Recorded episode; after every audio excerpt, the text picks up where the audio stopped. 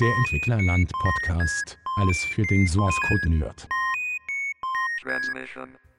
Heute habe ich mal einige Fragen an einen Überraschungsgast.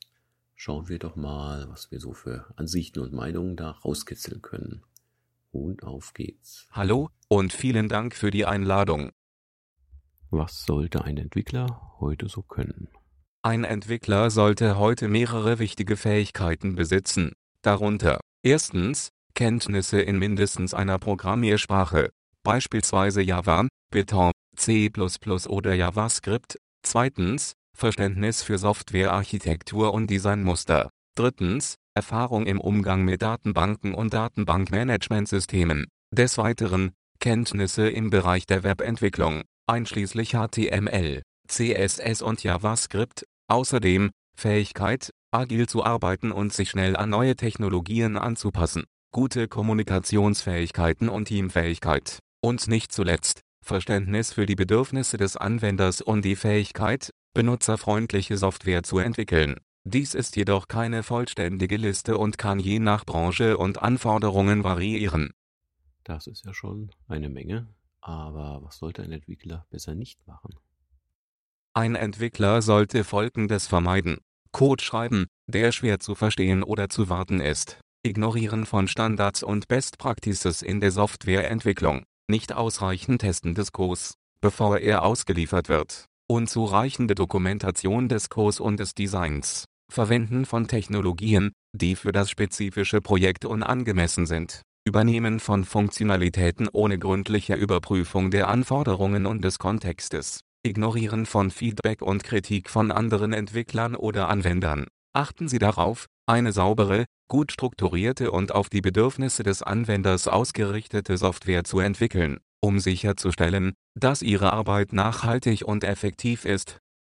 Wer ist wichtiger, der Architekt, der Softwarearchitekt oder der Entwickler?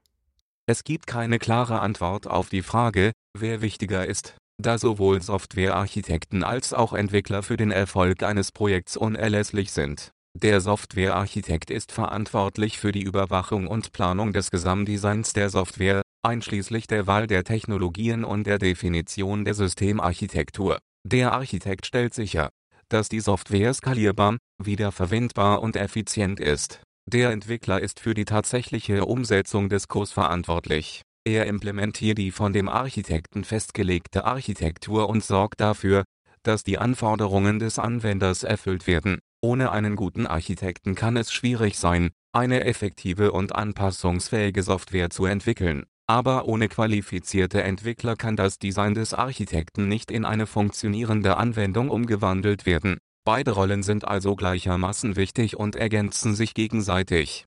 Nun, das ist ja recht elegant ausgewogen formuliert. Wie wird sich denn der Markt verändern in Bezug auf künstliche Intelligenz?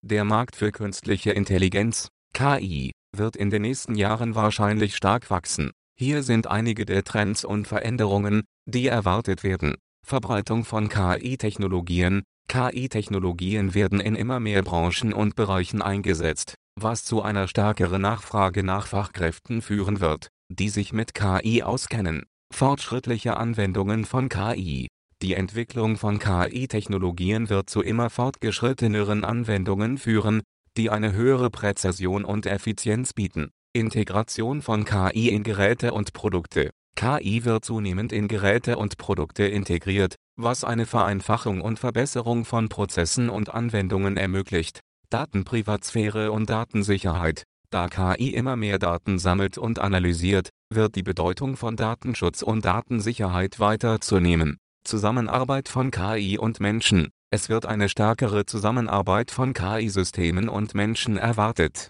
die eine effektivere und effizientere Nutzung von KI ermöglicht. Insgesamt wird der Markt für KI weiter wachsen und sich weiterentwickeln, und es wird wahrscheinlich zu neuen Möglichkeiten und Herausforderungen kommen, die es zu meistern gilt.